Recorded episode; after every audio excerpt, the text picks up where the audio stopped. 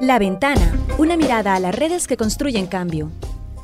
Estamos transmitiendo desde la Federación Guatemalteca de Escuelas Radiofónicas FEJER en la frecuencia 700 AM, con el apoyo de la Cooperación Española en Guatemala y Seek for Change. Les damos la bienvenida a La Ventana, un programa que da voz a quienes promueven el cambio social desde la diversidad, tanto en Guatemala como en toda la región centroamericana. Hablamos con personas involucradas en organizaciones nacionales e internacionales y movimientos sociales para conocer sus historias, logros y desafíos, esperando abrir la mirada hacia multiplicidad de experiencias que se desarrollan en los territorios. Yo soy Constanza Kahn. Y yo, Matías Aistrup.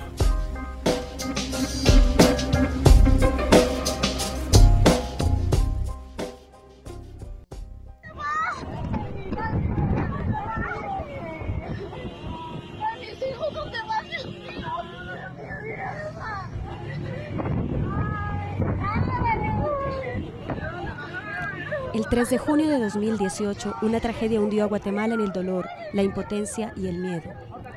Una violenta erupción del volcán de fuego cobró la vida de más de 200 personas y aún no hay un dato exacto sobre el número de desaparecidos, pero se estima que fueron cientos. Según cifras oficiales citadas en prensa libre, alrededor de 13.000 personas fueron evacuadas, 186 viviendas arrasadas y unas 750 en riesgo de colapsar. Además se destruyeron varias escuelas, carreteras y puentes. Esta fue la erupción más violenta registrada desde 1974. Y a pesar de que Guatemala es una de las regiones con más actividad volcánica, ni las instituciones, ni las comunidades, ni las organizaciones de carácter humanitario estaban preparadas para afrontar una situación de esta magnitud. Cerca de 2.000 sobrevivientes aún se encuentran en los albergues de la finca de la industria y de Papa Francisco en Antigua Guatemala y en la finca Santa Isabel en Alotenango, Zacatepeques. La emergencia profundizó la situación de pobreza de este territorio, donde aproximadamente 70% de las personas en las zonas más afectadas están por debajo, viven por debajo de la línea de pobreza. Esta semana conmemoramos un año de una tragedia que no debemos olvidar y de la cual todos y todas debemos aprender para prevenir. Para el programa de hoy tuvimos la oportunidad de hablar con Dolores Ferrés, geóloga y vulcanóloga, quien participó en la realización de un informe técnico sobre el volcán de fuego días después de la tragedia. Ella nos explicó sobre lo que ocurrió ese 3 de junio y conversamos también sobre otros aspectos que dan cuenta del riesgo que aún corren las personas que viven en la zona de influencia del volcán. Vamos con la entrevista a Dolores Ferrés. La erupción del 3 de junio fue la de mayor energía y magnitud de este periodo de 20 años desde que el volcán se reactivó en 1999. Pero en los diversos estudios y documentos donde hay información sobre fuego se puede encontrar que el volcán en el pasado ha estado activo y ha tenido erupciones de muy diversos tamaños. Varias, las más frecuentes, son menores de esta que vimos el 3 de junio, pero también ha habido muchas de este mismo tamaño y otras más grandes. Y estas otras más grandes han ocurrido una o dos veces por siglo. La última vez que ocurrió una erupción de gran magnitud fue en 1974. Las erupciones como la del 3 de junio, que son de moderada magnitud, son de un tamaño intermedio, ocurren una vez cada década o cada decenas de años. Las más grandes ocurren más espaciadas y las más chicas, las ah, que tuvimos por ejemplo en febrero de 2018, en 2015, en 2002, son erupciones que ocurren una o dos veces por año. Y además, fuego tiene siempre un nivel de actividad permanente que es de pequeña o, o muy pequeña magnitud. Nos explicabas también que mm, este es uno de los volcanes más activos a nivel mundial. Em, háblanos un poco sobre las recomendaciones que tú hacías, eh, porque había una pregunta que nos sonaba a todos y era si esta tragedia se pudo evitar. Entonces, tú hablabas sobre eso. Cuéntanos un poco también cuál es tu perspectiva. el riesgo se conforma de ah, la combinación de las características del territorio y de los fenómenos que son peligrosos impactando sobre unas comunidades que están asentadas sobre él. Entonces, para que ese riesgo no, que es una probabilidad, el riesgo es una posibilidad de que ocurra ah, este impacto, para que eso no se convierta en desastre, necesitamos que conocer bien la amenaza, saber cuándo y cómo va a ocurrir, y a la vez necesitamos que las comunidades, las poblaciones que están asentadas en el área de influencia, sean resilientes, sean conocedoras de lo que va a ocurrir y que puedan tomar decisiones en consecuencia. Entonces, en el momento del 3 de junio, el estado de la red de monitoreo eh, era deficiente. Había monitoreo ah, volcánico, pero ah, era poco, con pocas estaciones. Aún así, se pudo ir describiendo toda la erupción y se pudo ah, hablar de que esa erupción era más grande de lo habitual y de que era recomendable tomar acciones, ¿sí? entre ellas que algunas comunidades evacuaran pero dentro de las vulnerabilidades, dentro de ah, la parte, digamos, social del problema, hay muchas componentes.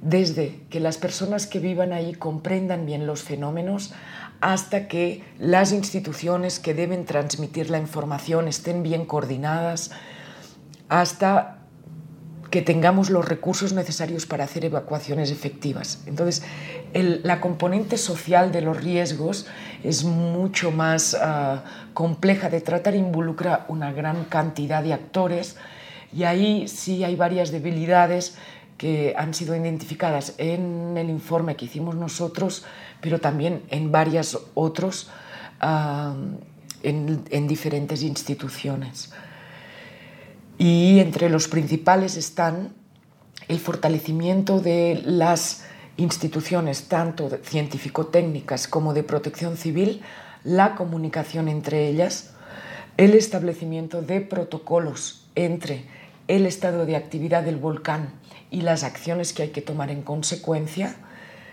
la comunicación dentro de los mismos ah, departamentos o áreas de la protección civil y los recursos que hay en lo local para informar y atender a las comunidades.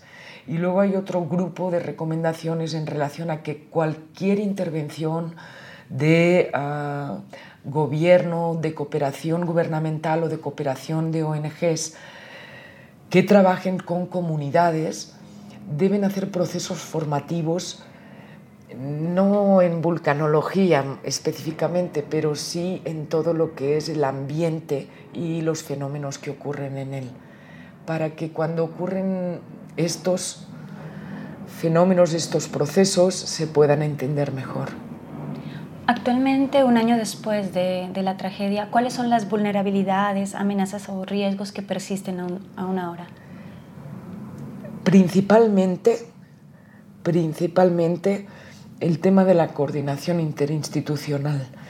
Y, ah, y los medios y las formas de comunicación entre las instituciones y las comunidades y el ah, conocimiento de cuántas comunidades, cuántas personas tenemos en ah, las diferentes áreas de exposición en el volcán, ¿no? porque hay un primer radio de 10 kilómetros que se, debe ser el primero en ser atendido, pero después hay un radio hasta 20 kilómetros donde la problemática no es tanto ah, en relación a los flujos piroclásticos, pero sí con los lahares.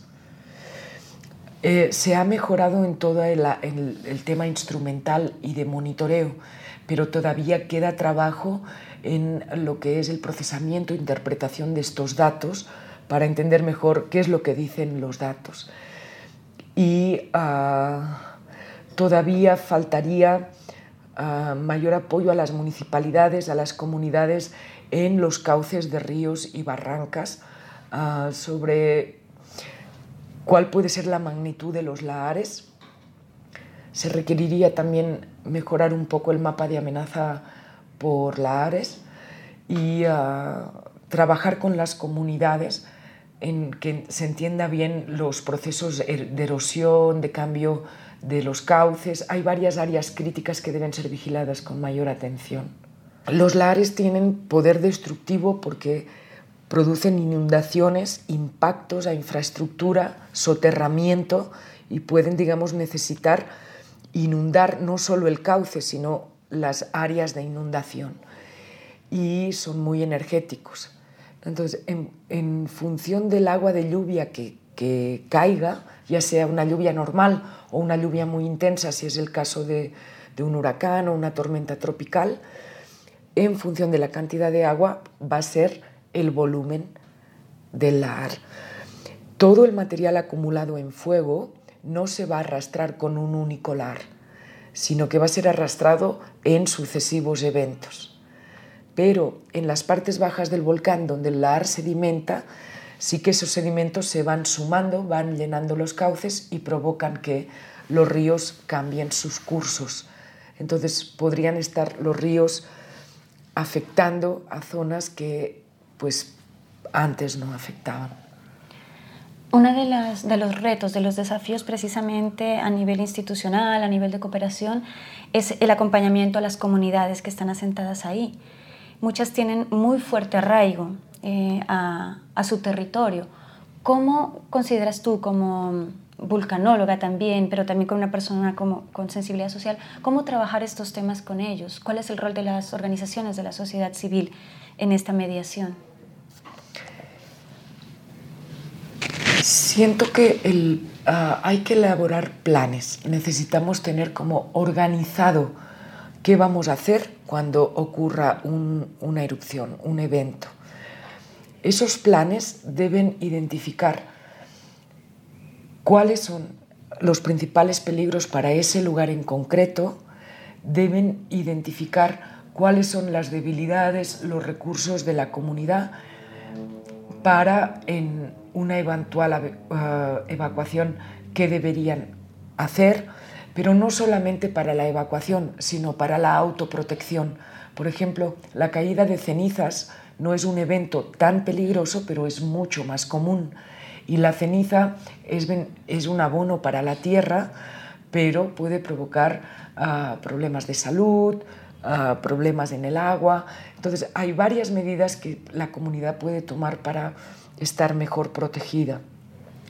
Siento que las organizaciones deben abordar eso no como un problema separado, sino como uno de los ah, aspectos que ah, importan o, influyen en la comunidad. A lo mejor ya hay un plan para la gestión del agua o a lo mejor ya hay un plan para trabajar medios de vida o hay un plan para conservación de suelos. Si ese es el principal problema de la comunidad, es identificarlo y trabajar desde lo que es más prioritario para ellos e introducir después todos estos aspectos. Y tratar de que en este proceso de planificación se asienten los conceptos, se asiente el entendimiento de que un volcán es un elemento del territorio, es un elemento activo que podemos conocer hasta un cierto punto porque mucha de su dinámica ocurre en el interior de la Tierra, que se les ayude también a leer la información que se proporciona a través de boletines, a través de, la comunicación con Conred, que se vaya ganando confianza en estos mensajes, etcétera, ¿no? ¿Cuáles serían para ti em, las recomendaciones o, el rol que debería jugar la cooperación internacional en este acompañamiento? Por un lado, vigilar o acompañar, más bien, acompañar que todo el aspecto tecnológico ah, pueda implementarse y pueda sostenerse porque no, no, no, podemos solo instalar equipos, necesitamos darles mantenimiento y necesitamos asegurar que podemos almacenar los datos, que los podemos procesar, que los podemos interpretar. O sea, ahí hay una línea, digamos, de apoyos, de acompañamiento, de inversión, que sería muy bueno que la, que la cooperación pudiera, pudiera apoyar ahí. Luego está toda esta otra línea de interacción entre Insibume y Conred Allí hay ah, cooperaciones pues, que ya tienen relaciones de trabajo con ambas instituciones o quizás solo con una, pero hay que sentarse a hablar, pero con, con el objetivo de generar este protocolo. Y después un acompañamiento en el terreno a las municipalidades, a lo local, ya sea la mm, departamental de la Conred, sea las municipalidades, sean las oficinas de gobierno en lo local. Ah, y por supuesto a las ah, comunidades. Ahí hay que... Está siempre un poco el problema cuando se trabaja en las comunidades de los liderazgos. No siempre se puede asegurar que un liderazgo atraiga a toda la comunidad. Entonces hay que ver cuál es el mejor liderazgo o los varios liderazgos que te aseguren que tú cubres a toda la comunidad. En ese sentido, trabajar con las comunidades religiosas, por ejemplo, pienso que puede ser importante. Con las escuelas, por supuesto, porque ahí se agrupa no solo la población infantil y juvenil, sino también ah, parte de la población adulta. Entonces, bueno, ámbitos que sean integradores y que, aseguremos que cubrimos el, ah, el acceso y, el traslado de información a, a todos. Vamos a una pequeña pausa y regresamos enseguida.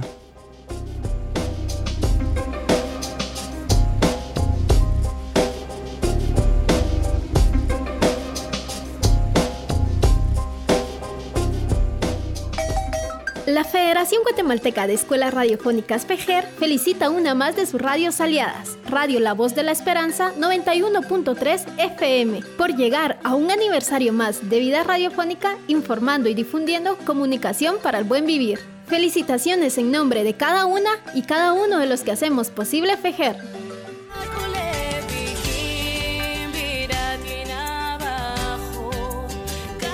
miedo yo lucho contigo. Te quiero. Hola a todas y a todos, soy Sara Corruchich y les hago la cordial invitación a que puedan escuchar la radio Fejer en la frecuencia 700 AM y también la radio en línea www.fejer.org. No he tenido siempre esta sonrisa, pero sé de dónde viene la esperanza Trato de entender lo que he vivido, mirando a los ojos de quien habla.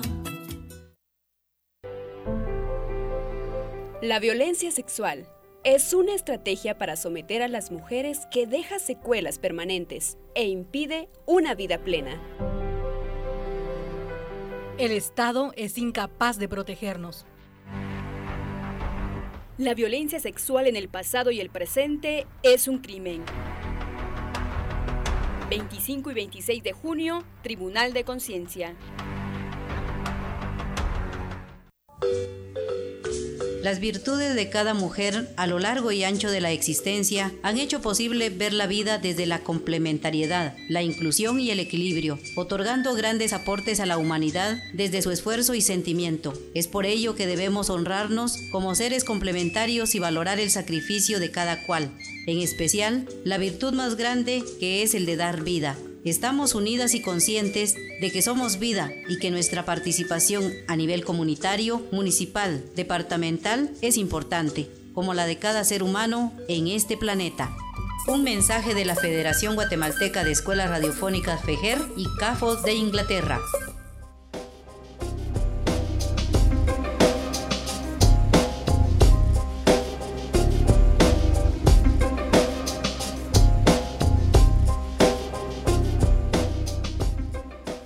Estamos de regreso en la ventana.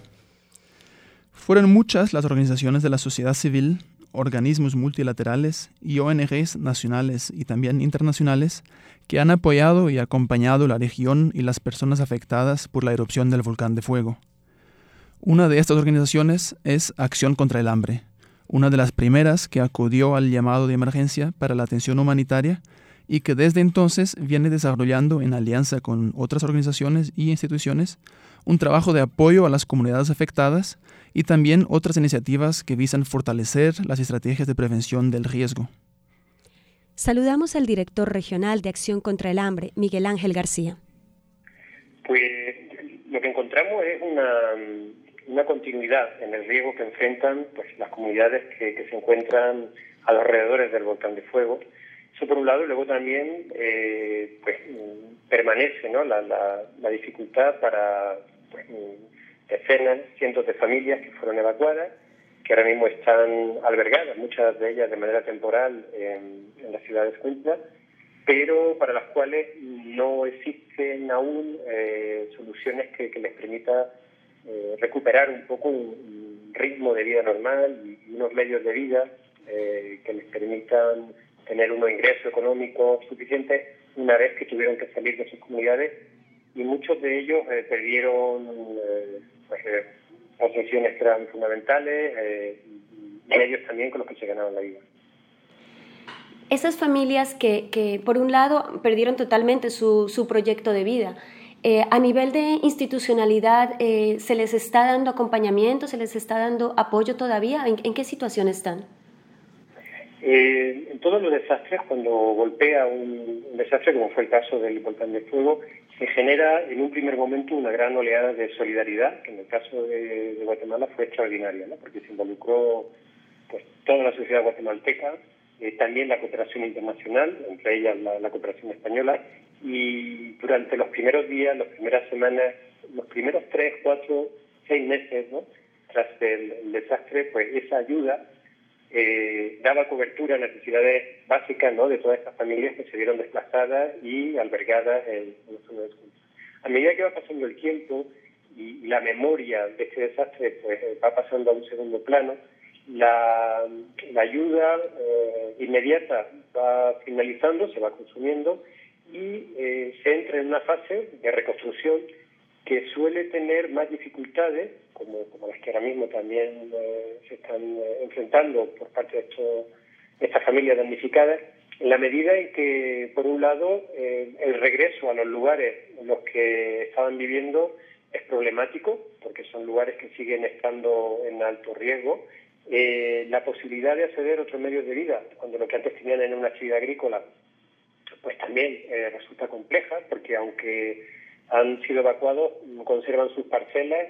Las parcelas eh, están sometidas a riesgo, pero lo que hace complicado es estar desplazándose cada día desde la ciudad de Escuintla, donde las familias están, muchas de las familias están albergadas, hasta los lugares en los que tienen que, seguir con, su cultivo, con sus parcelas. Entonces eso lo, complica. Y eh, ahora también eh, esa necesidad de reconstrucción exige una financiación mucho mayor, para la cual eh, cuesta más trabajo encontrar apoyo. ¿no? Entonces, todos estos son limitantes que, lógicamente, están afectando a, la realidad de estas personas que permanecen desplazadas en Escuintla, pues muchas de ellas eh, permanecen en esa situación un poco de, de impasse, de, incertidumbre. Eh, en muchos casos no es posible el regreso a su comunidad de origen, pues por, continuar en, ese riesgo tan, tan alto y de exposición a, una nueva erupción del volcán. Y, tenemos ahí esa, esa, esa realidad que, suele acompañar los desastres, donde a un inicio encontramos una gran ayuda, una gran solidaridad, que en el caso de Guatemala fue extraordinaria. ¿no? Toda la sociedad guatemalteca se involucró en, en apoyar a los afectados por el, volcán eh, lo mismo también con la cooperación internacional, y entre ellas la cooperación española y nuestra organización, Nación contra junto con otras ONG, estuvieron trabajando desde el inicio en la atención a, la emergencia.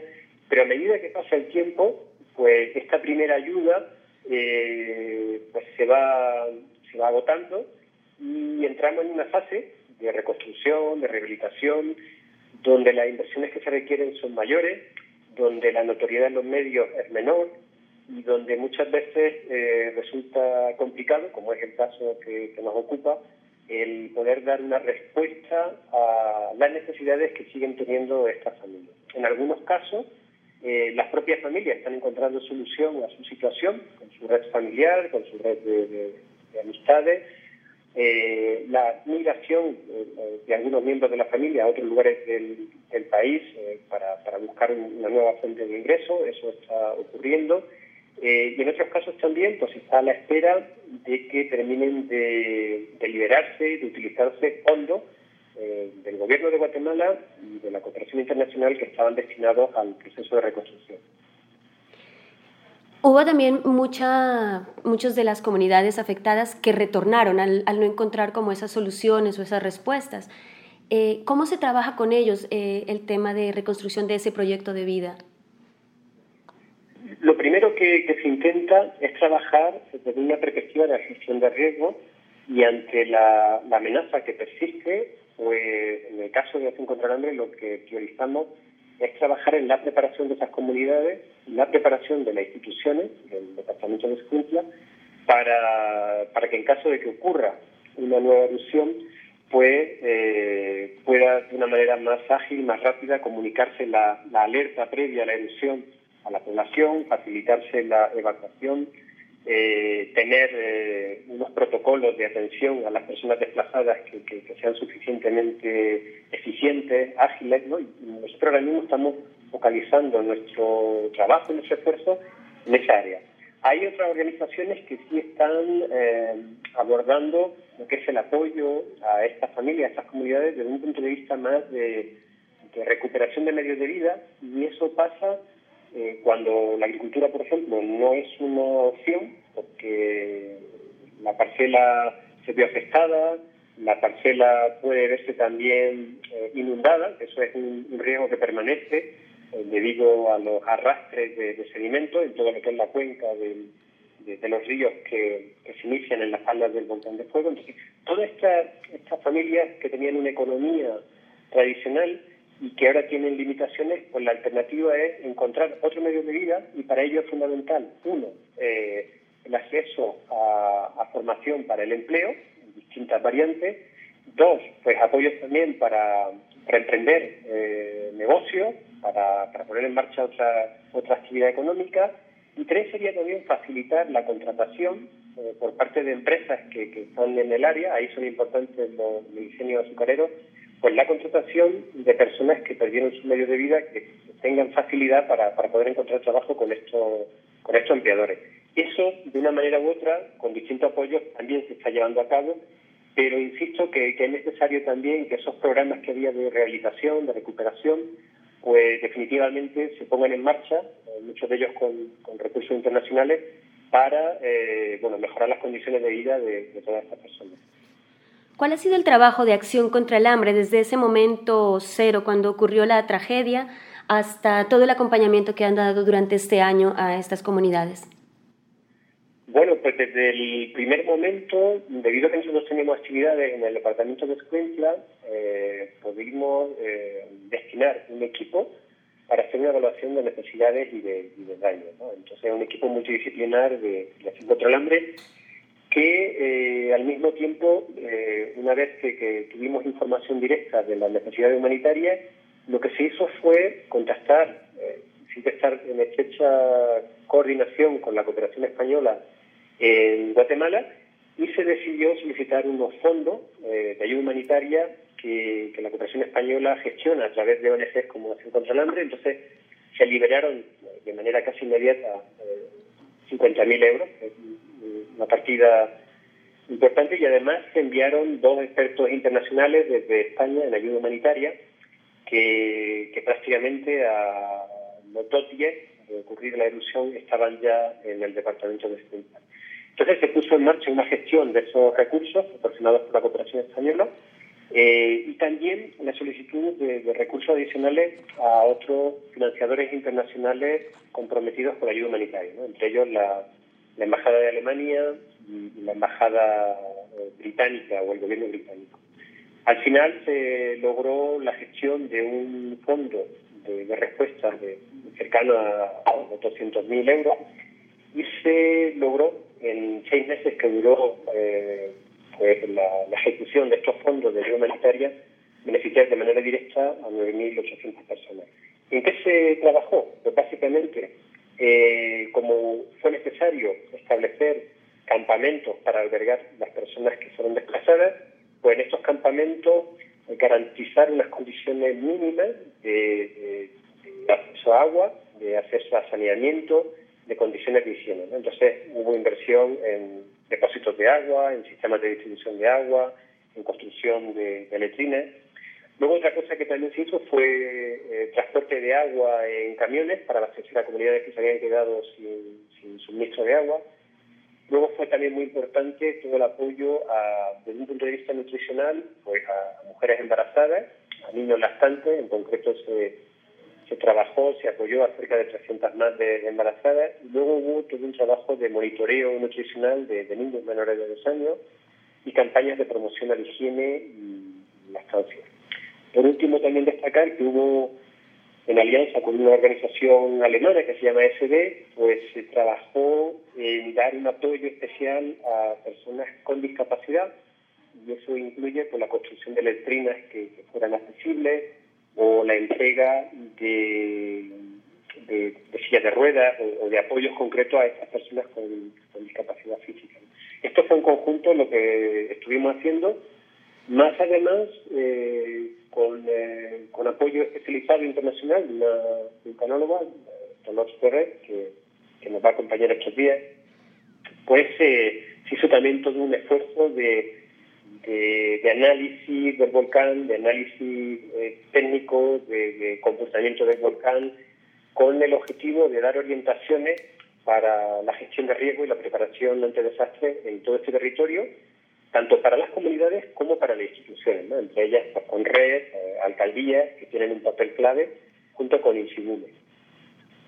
Hablando precisamente de las instituciones, la tragedia evidenció mm, bastantes debilidades a nivel de, prevención y de reacción ante un hecho tan, tan difícil de manejar en sí mismo. Em, ¿Cómo ves un año después si esa tragedia, ese hecho, contribuyó también a, tomar medidas, a fortalecer esas capacidades institucionales? ¿O cómo estamos en este momento?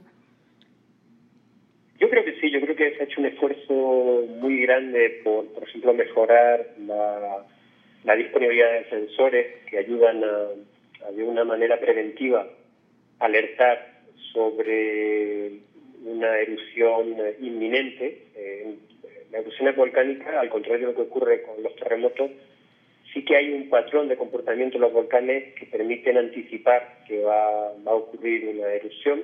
Entonces, eh, eso consiste en, la utilización de sismógrafos, porque hay unas pequeñas vibraciones que empiezan a, intensificarse en, el cono volcánico y tener colocados sismógrafos en distintas zonas del, volcán, el perímetro del volcán, pues ayuda a identificar en avance que, hay un comportamiento del volcán que indica que puede haber una erupción. Eso, eh, en concreto, ha mejorado de forma notable ha habido apoyo internacional, eh, recursos técnicos, recursos humanos especializados que, junto con la institucionalidad guatemalteca pues han estado analizando y lo siguen haciendo eh, qué se podría haber hecho mejor y, qué se tiene que cambiar en los protocolos de, de, atención. Yo creo que todo eso ha tenido avance y sin duda hay que seguir trabajando en esa línea. Luego también ocurre algo que es común a todas las zonas de desastres del mundo y es la memoria, ¿no? la, memoria del último desastre que, ha habido. Cuando esa memoria se va perdiendo entre la sociedad, entre las instituciones, pues existe como un... la gente se relaja de manera inevitable. ¿no? Y esto es común a Guatemala, a cualquier, a cualquier otro país del mundo eh, que enfrenta un desastre natural. ¿no? A medida que pasa una generación, pasan 30 años, se pierde la memoria y eso hace que se baje la guardia. Y aquí estábamos en una situación así, ¿no? porque la última erupción importante fue hace más de 30 años, eh, con menos población en el entorno del volcán, no, causó tanto daño como en esta ocasión. Y entonces cuando ocurrió esa erupción, pues se había olvidado, se había olvidado lo que era un flujo piroclástico, que fue lo que ocurrió, eh, y se había olvidado pues el, impacto que puede tener una erupción de este tipo esto ahora estamos, podemos decir, como vacunados por otros 30 años. Pero, bueno, no hay que perder la, esa capacidad de, alerta y de, estar atento a, a, cómo, a, cómo, a lo que acontece en el volcán.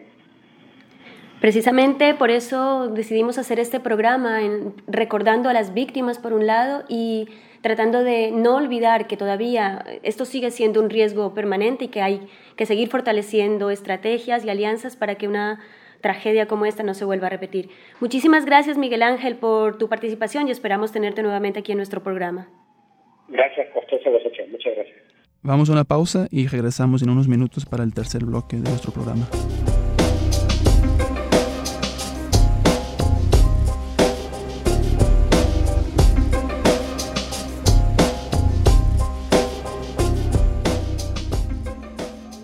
Martín? Me enteré que quieres viajar al norte. Sí, Luis. Es que acá no hay trabajo. Cuesta ganarse la vida. Ah, pues yo conozco a alguien que te cobra poco y llegas sin complicaciones. Y si tenés ya listo el dinero, te puede ayudar más rápido. Luis, pero es de confianza, porque hipotequé el terreno que me dejó mi mamá y no quiero perderlo. No te preocupes, hombre. Vas a ver que todo sale bien y llegas rápido y seguro. Migrar es un derecho y la decisión de hacerlo es suya. Sin embargo, tenga en cuenta que existen delincuentes disfrazados de buenas personas que buscan aprovecharse de las necesidades de los demás para estafarles y robarles. Infórmese bien y evite brindar sus datos personales a cualquier persona. Su seguridad es la tranquilidad de su familia. Un mensaje de la Federación Guatemalteca de Escuelas Radiofónicas FEJER y esta emisora. Tienes un familiar desaparecido. ¿Quieres encontrarlo? Llama al 5909-1103. Danos tu muestra de ADN. Ayúdanos a identificarlo. Llama ahora al 5909-1103. Fundación de Antropología Forense de Guatemala.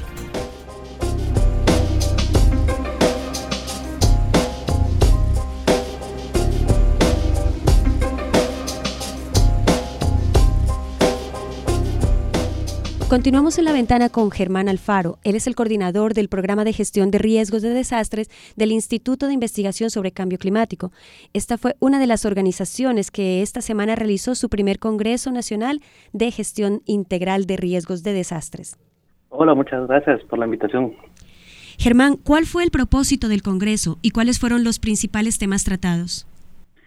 Sí, el principal eh, tema que mm, con el comité organizador eh, lo vimos desde el inicio, era um, abrir un espacio eh, técnico científico para poder eh, dar a conocer todos esos proyectos que se están realizando a nivel nacional en relación al tema de gestión integral de riesgo de desastres, ya que muchas veces se generan estas eh, buenas investigaciones o proyectos, pero se desconocen los resultados finales de estos o las mismas comunidades eh, no llegan a conocer el resultado final, ¿verdad? Entonces, ese es uno de los objetivos principales o fue uno de los objetivos principales para poder realizar el primer congreso.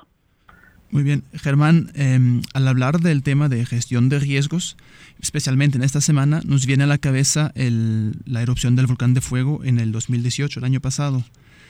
¿Qué ha cambiado en los sistemas de gestión de riesgo en Guatemala em, en comparación con la situación antes de la erupción?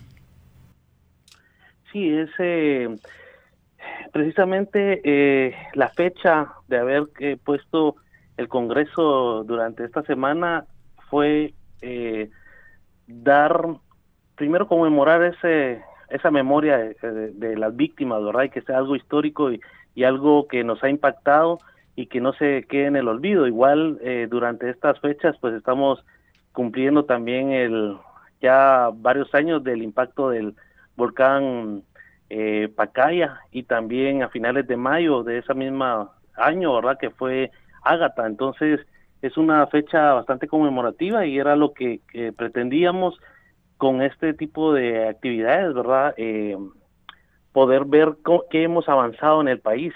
Eh, han habido cambios definitivamente desde el año pasado para la fecha y por eso fue también que el primer día del Congreso se trató sobre el tema de amenaza y se, se enfocó directamente en amenaza volcánica con el objetivo de ver qué, en qué se ha avanzado, eh, cuáles son las lecciones aprendidas y qué es lo que debemos de seguir haciendo como país para poder evitar este tipo de tragedias. Germán, aparte de los peligros que representan las erupciones volcánicas, ¿cuáles son esos otros fenómenos que deben tenerse en cuenta en la gestión de riesgos de desastres aquí en Guatemala? Eh, pues el tema de, de deslizamientos, ¿verdad? En esta época que empieza porque ya tenemos la época lluviosa en el país, el tema de inundaciones, eh, ahora en día pues estamos también con el tema de el tema de de uno de los efectos de también del volcán de fuego que es la, la cantidad de sedimento que depositó en las partes altas de las cuencas, ¿verdad? Sobre estas barrancas y que ahora en la época lluviosa están comenzando a descender eh, toda esa cantidad de sedimento hacia las partes medias y bajas de las cuencas, lo que provoca que los cauces de los ríos estén acolmatados o saturados de sedimento y esto hace que se desborden los ríos. Entonces ese impacto de inundaciones también es bastante grande en la costa sur del país. Eh, el tema también de la sequía, ¿verdad? Que es otro de los temas que se trató dentro del Congreso. El tema de la sismoresistencia, que es importante, eh, ya que somos un país altamente vulnerable, ¿verdad? El tema de sismos. Eh, entonces no solo es un tema, ¿verdad? al final somos un país que estamos en un área eh, multiamenaza que en cualquier momento nos puede afectar una u otra situación, ¿verdad? Sí. Em, Germán, a nivel de en Guatemala de, el sistema de gestión de riesgos, como la, institución responsable sería CONRED y también está el, el INSIVUME. Pero, ¿cuál es el nivel de, de diálogo o nivel de coordinación entre estas instituciones del Estado con organizaciones que, que generen conocimiento o, investigaciones, como es el caso del, del ICC. ¿Hay, em, ¿Hay coordinación o pues, trabajan por separado? No, eh, como ICC, eso es uno de nuestros mandatos, ¿verdad? El poder coordinar con el ente rector. Y yo creo que a nivel nacional, todas las organizaciones que, que existen, eh, tanto nacionales como internacionales, uno de los requisitos es, esa coordinación con el ente rector.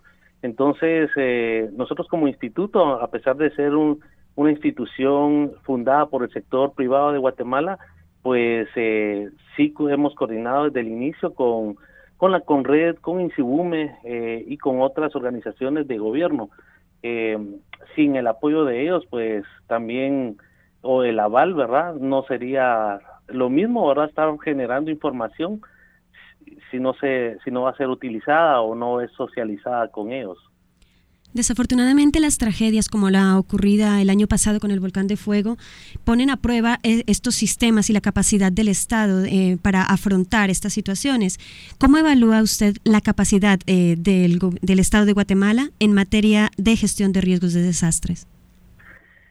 Pues definitivamente nos hace falta avanzar, ¿verdad? Nos hace falta mucho desde el tema de concientización eh, de las misma de la misma población eh, cambiar ese ese paradigma o esa esa ese morbo verdad de que si hay una un, un río que viene con mucha cantidad de agua pues evitar que la gente esté consciente y que vaya a arriesgar su vida y pararse frente al puente verdad para grabar este este tipo de fenómenos o lo que pasó hace un año de toda la gente viajar hacia el punto de la, de la barranca para ir a grabar, ¿verdad? Cómo venía bajando el flujo piroclástico. Ese tipo de, desde ese punto debemos de, de seguir trabajando. El otro punto que, que se debe de trabajar y hacer mucha conciencia es el mal manejo de las redes sociales, que eso ha provocado bastante mala información a nivel de país eh, y también eh, a nivel de región, creo yo, ¿verdad? Eh, que es algo de uno de los temas que sale en actividades a nivel eh, internacional también. Eh, por otro lado, las instituciones, eh, pues, se han, se han mejorado en, algunos, en algunas cosas, pero todavía sigue faltando, ¿verdad? El tema de, de seguir desarrollando capacidades de los mismos técnicos que operan o que trabajan dentro de estas organizaciones. Entonces, eh, tenemos que seguir avanzando en esa parte. No eh, es un tema que hay que aprender mucho.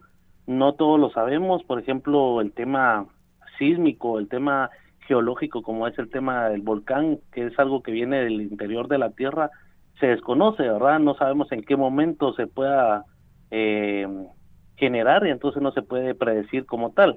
A comparación de un sistema, por ejemplo, de baja presión, que sabemos que nos puede generar cierta cantidad de, lluvia y eso sí nos genera mayor eh, caudal en los ríos y eso es algo que se puede eh, monitorear más fácilmente, ¿verdad? Germán, justamente usted mencionaba esa necesidad de que se producieran algunos cambios a nivel de las instituciones del Estado que son responsables por gestión de riesgos. Que usted tenga conocimiento, conocimiento, ¿ha habido algunos cambios en la forma de actuar o en la estructura o en los sistemas de monitoreo de la CONRED desde que hubo la erupción el año pasado? Eh, sí, han habido, ha habido avance a nivel de, de país, diría yo. Eh, se ha enfocado un poco más el tema de monitoreo, se ha mejorado esa comunicación y es algo de lo que hemos estado en muchas reuniones eh, interinstitucionales, ¿verdad? Para mejorar la comunicación, por ejemplo, entre Insibume y Conred, eh, mejorar el tema de los boletines para que se puedan interpretar y que lleguen hasta hasta el territorio, ¿verdad? Hasta la parte baja y si es posible eh, mejorar hasta hasta la parte de las comunidades que puedan ellos entender eh, e interpretar lo que dicen estos boletines. Entonces, yo creo que sí ha habido un avance, se ha, por ejemplo, en, las, en el tema de las barrancas se han instalado instrumentación eh, para poder mejorar el monitoreo. Eh, se han estado instalando estaciones meteorológicas también para poder ver el tema de los lajares o el tema de, de cuál es el, umbral que genera esto, esto, este tipo de lajar, ¿verdad? Eh, con qué cantidad de lluvia se comienza a descender. Entonces todo esto eh, ha ido mejorando, pero poco a poco, ¿verdad? No es que se tenga un cambio rotundo. Eh, han habido instituciones que invirtieron en, en bases de radio para mejorar la comunicación ah, en todas las comunidades alrededor del volcán. Ahora el reto más grande es cómo dar mantenimiento y cómo hacer que se mantengan esas estaciones eh, porque al final hay que darle, hay que comprar equipo para ir renovando, hay que mejorarlo, no solo se puede instalar y dejar en el olvido, ¿verdad? Es algo que ahora en día viene. Concretamente, ¿cuál puede ser el rol de la cooperación internacional en el fortalecimiento de ese sistema de prevención eh, de riesgos en Guatemala? Ha sido muy importante con el tema de desarrollo de capacidades eh, y también eh, en este último año eh, en todo el apoyo con mejorar la instrumentación de monitoreo. Entonces, eh, creo que eh, ahora lo que viene es el desarrollo de capacidades de, de los mismos técnicos a nivel institucional, ¿verdad? Para poder utilizar toda la información que están generando esta, esta instrumentación a nivel de campo.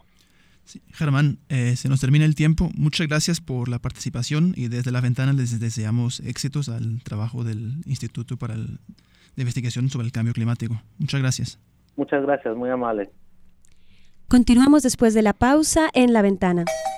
La Federación Guatemalteca de Escuelas Radiofónicas PEJER felicita una más de sus radios afiliadas, La Voz de Colomba 99.1 FM, por llegar a un aniversario más de vida radiofónica informando y difundiendo comunicación para el buen vivir.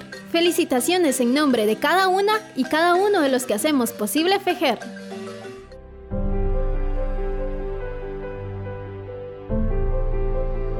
yarem kepet kanma konchi kawar junachikuk yarela junim rpuya perkik'aslemaal siblaj mekesachtaj xaq junlik k'owi perkik'aslemaal yarela riq'atb'alsij mikakwintaj kuya junim laj top'nik o kujuchrijne o jixoqiib'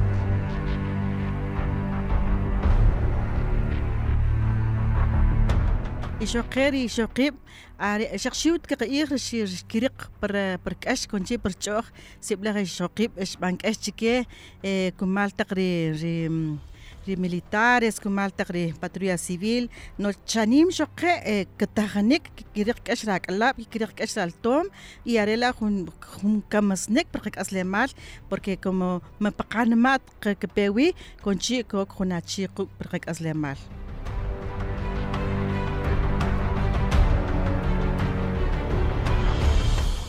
Yare war chak bam para rech hun hun winak hob y hun winak waqib chi we pinik achre hunap que yo ishik are pakashlan tribunal de conciencia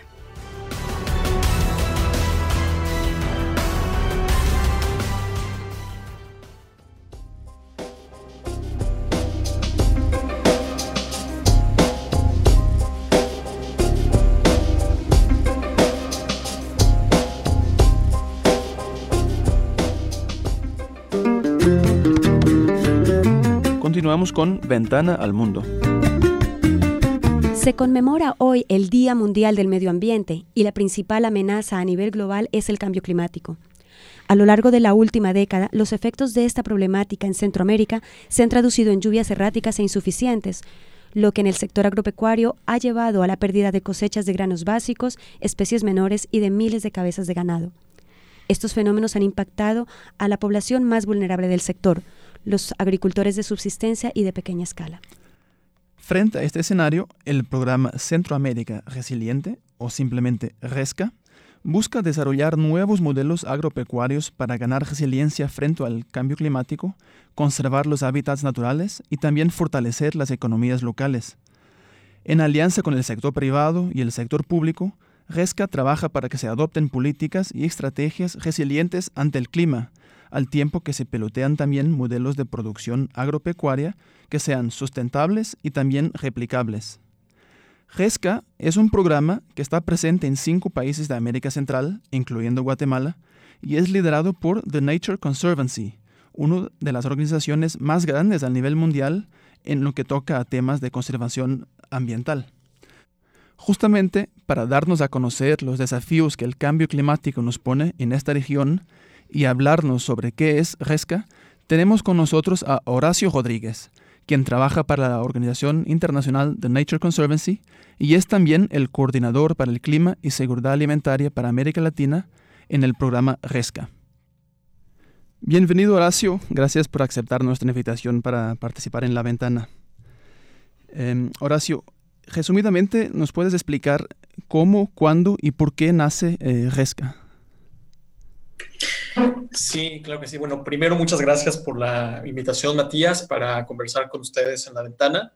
El programa Centroamérica Resiliente o RESCA eh, inició en septiembre del 2016 y es un programa eh, multianual eh, que trabaja a nivel regional en todo Centroamérica hasta septiembre del 2020.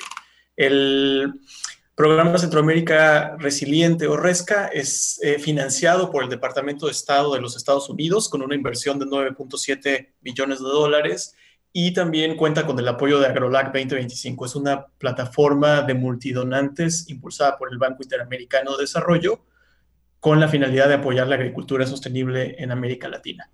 Eh, RESCA surge para responder eh, a los retos que enfrenta el sector agroalimentario en, los países de la región.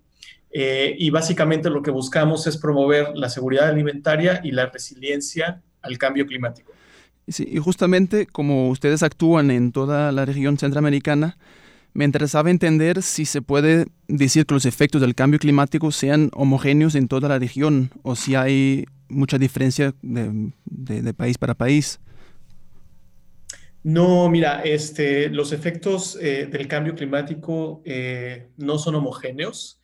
Eh, obviamente hay diferencias entre países y también hay diferencias entre diferentes regiones de un mismo país. ¿no? Tampoco todos los cultivos se ven afectados de la misma manera. Hay algunos cultivos que son más sensibles que otros o que tienen menor capacidad de adaptación. Entonces, esto varía, varía mucho de región a región lo que sí es que por la posición geográfica que tiene Centroamérica, es una de las regiones eh, más vulnerables a los efectos eh, del cambio climático, a fenómenos climatológicos extremos como huracanes, eh, acompañados de lluvias, sequías, ¿no? todos los impactos del niño, pero estos cultivos, estos efectos se diferencian por cultivo, por país y por subregión dentro de un mismo país. Entonces, por ejemplo, el café eh, que es un cultivo muy importante para, para, la mayoría de los países de Centroamérica, es uno de los que se ve más afectados por mayores, mayor incidencia de plagas, enfermedades, eh,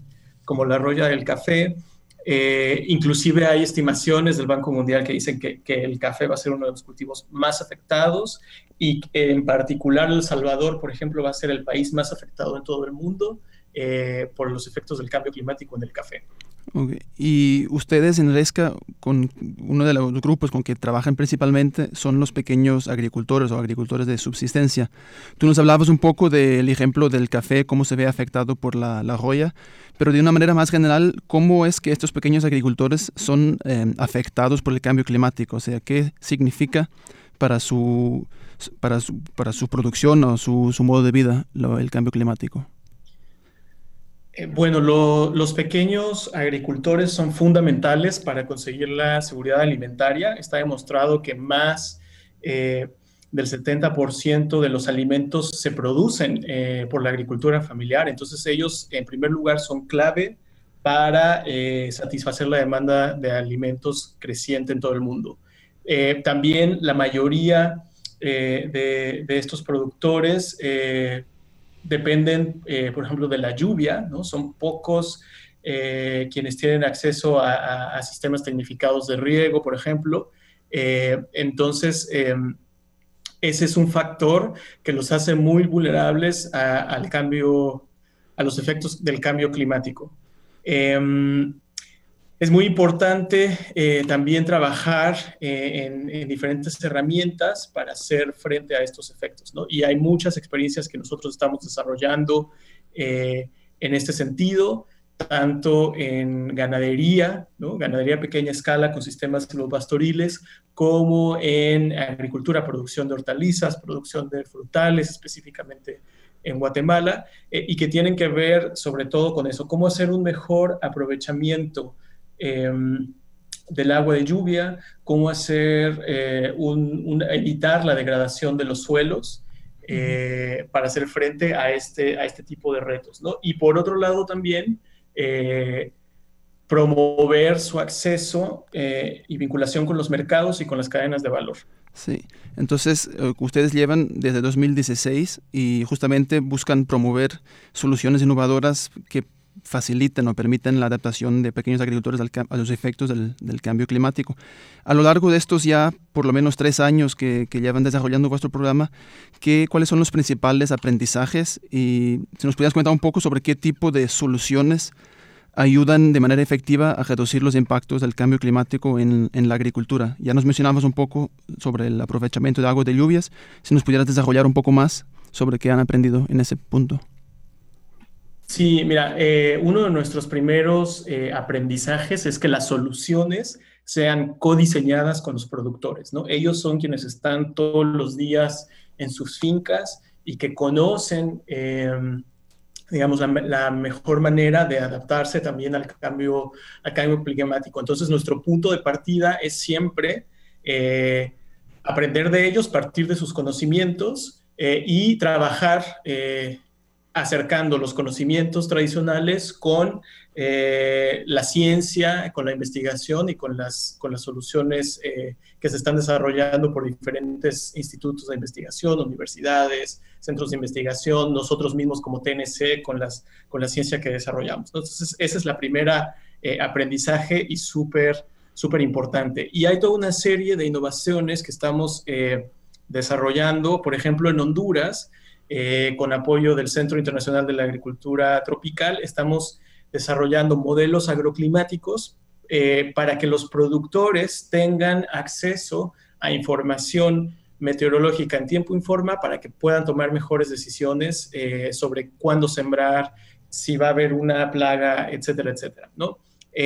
también estamos, por ejemplo, trabajando con otras ideas innovadoras en Guatemala inclusive algo, algo muy innovador eh, como, la, como la realidad virtual, eh, para hacer un curso para productores y mostrar que ellos puedan vivir a través de, esta experiencia de realidad virtual el éxito que pueden llegar a tener si implementan ciertos tipos eh, de soluciones, por ejemplo, como captación de aguas de lluvia, algunos cambios en, los patrones de siembra, etcétera, etcétera. ¿no? Entonces, es eso, acercar lo, último de la tecnología a los conocimientos tradicionales que los productores eh, ya tienen. Em, sí. Bueno, muy bien. Em, Horacio, otra de las vuestras líneas de trabajo, aparte de esta promoción de soluciones innovadoras, pasa por em, tratar de incidir para generar cambios en las políticas públicas de los países en que trabajan, para que las políticas públicas justamente adopten eh, estrategias agropecuarias resilientes al clima. A un nivel general, en Centroamérica, ¿hasta qué punto están preparados los, los, estados y existen leyes que permiten hacer frente a los efectos del cambio climático? Si nos pudieras comentar muy deprisa. Sí, mira, eh, pues hay varios, hay varios avances eh, que se han hecho en este sentido, eh, tanto a nivel regional, ¿no?